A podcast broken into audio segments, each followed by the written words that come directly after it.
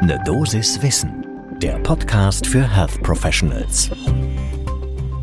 Guten Morgen und willkommen zu Ne Dosis Wissen.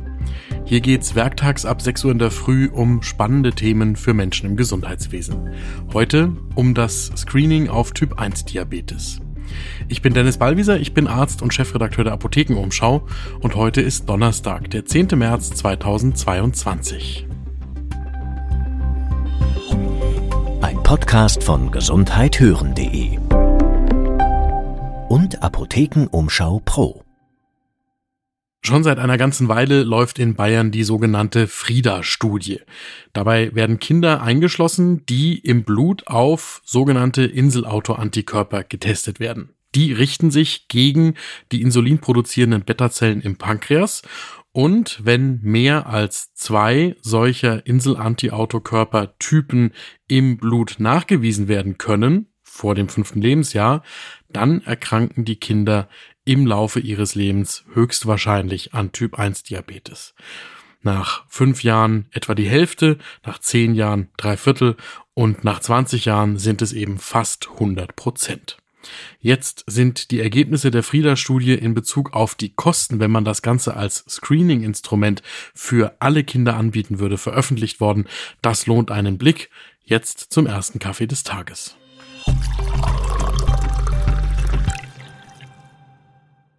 Die WissenschaftlerInnen rund um Peter Achenbach vom Helmholtz-Zentrum in München haben sich ihre Frieda-Studiendaten angeschaut und kommen zu dem Ergebnis, dass, wenn das Ganze Teil der Regelversorgung werden würde, rund 22 Euro pro untersuchten Kind aufgewendet werden müssten, um alle Kinder auf Typ 1 Diabetes zu screenen.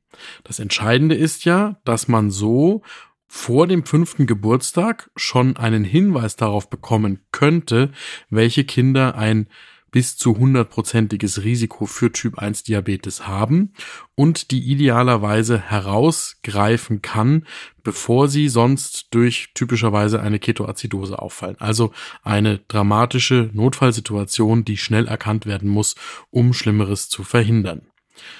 Die Negativseite des Ganzen ist, dass man dann zwar weiß, wer im Laufe des Lebens an Typ 1 Diabetes erkranken wird, man den Eltern und dem Kind aber nicht sagen kann, wann. Denn nach fünf Jahren ist eben erst die Hälfte der Kinder erkrankt. Und die anderen warten bis zu 20 Jahre oder in ganz wenigen Einzelfällen vielleicht sogar noch viel länger auf die Erkrankung, die sie vorhergesagt bekommen haben. Und das ist auch genau das Spannungsfeld, in dem sich die Diskussion bewegt. Ein Satz ganz kurz noch zu den tatsächlichen Kosten für all diejenigen, die dem Link in den Show Notes folgen und da auf eine Diskrepanz stoßen werden. In der Studie lagen die Kosten bei 28 Euro pro Kind.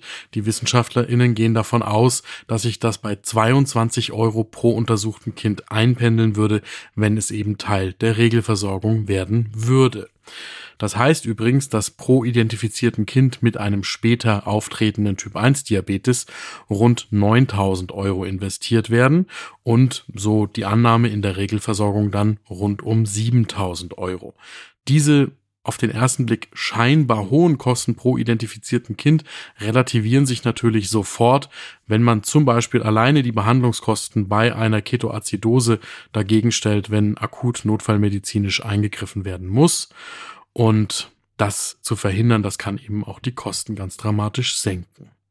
Jetzt ist aber die spannende Frage, wenn wir sagen würden, gesellschaftlich, okay, wir wollen das anbieten, ist es denn überhaupt erstrebenswert? Peter Achenbach, wenig verwunderlich, sagt, klar, das sollte man machen.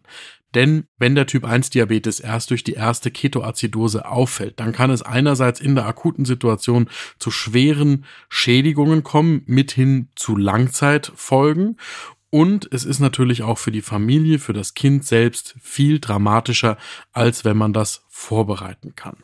Außerdem sein Punkt, man könne die betroffenen Familien schon vor Ausbruch der Krankheit entsprechend schulen, auf Symptome hinweisen und könnte für eine gewisse Ruhe sorgen vor dem, was da kommt.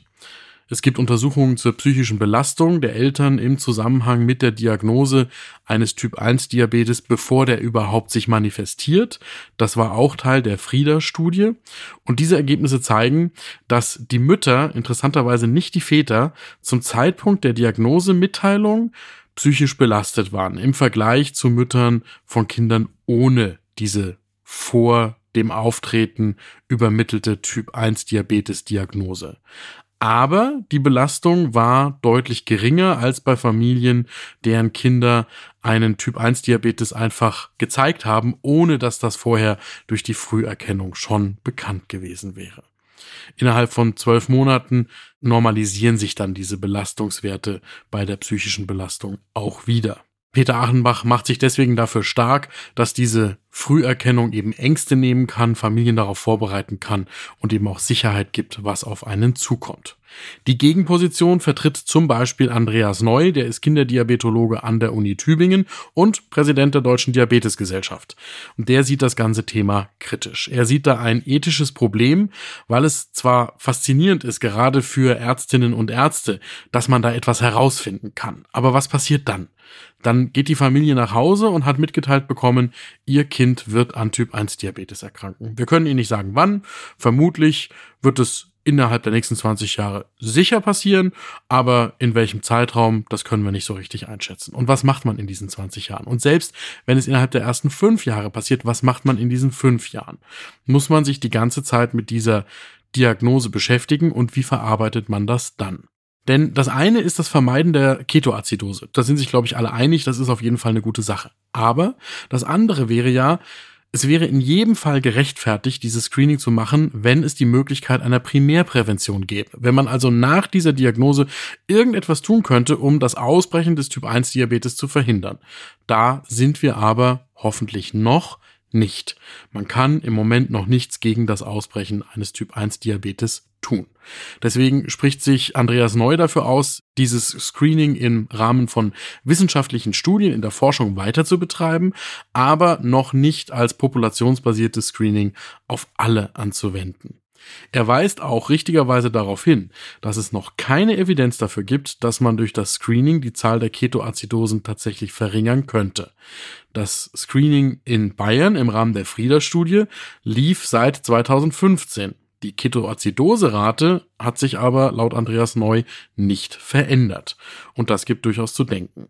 Das, was Andreas Neu stattdessen vorschlägt, das ist auch die Strategie der Deutschen Diabetesgesellschaft, Schulen informieren und darauf vorbereiten, damit man im Falle einer Ketoazidose beziehungsweise der sich vorher abspielenden Warnzeichen für das Auftreten eines Typ 1 Diabetes wachsam ist und das mitbekommt.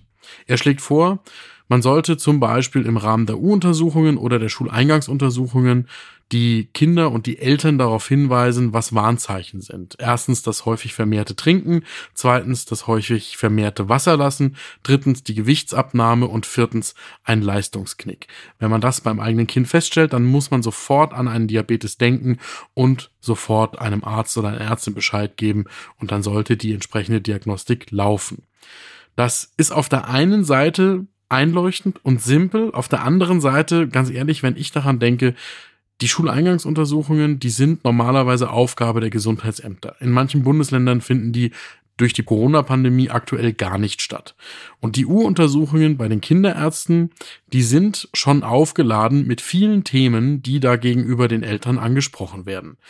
Wenn man sicherstellen will, dass wirklich hängen bleibt, dass es wichtig ist, auf Diabetes zu achten und diese Symptome mitzubehalten, dann wird man da kommunikativ eine ganze Menge leisten müssen. Denn obwohl die Inzidenz steigt und das Problem wichtiger wird, darf man nicht vergessen, dass die Prävalenz etwa 0,4 Prozent beträgt. Das sind 30.000 Kinder in Deutschland. Und das heißt, man muss sehr, sehr viele Menschen für das Thema kommunikativ sensibilisieren, um dann diese vereinzelten Kinder, die es tatsächlich sind, herauszufiltern.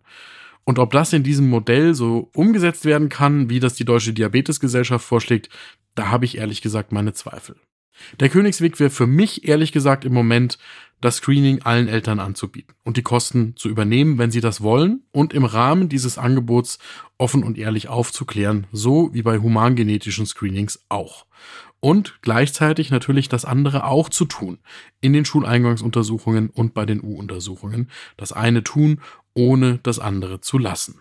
Ansonsten hoffen wir, dass es irgendwann tatsächlich eine Primärprävention für Typ 1 Diabetes gibt oder auch eine Therapie für die Kinder, bei denen Typ 1 Diabetes schon ausgebrochen ist.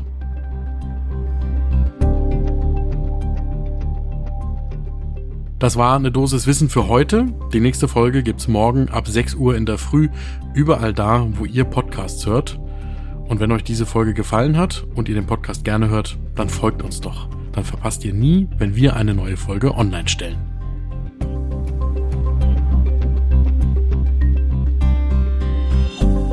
Ein Podcast von gesundheithören.de und Apothekenumschau Pro.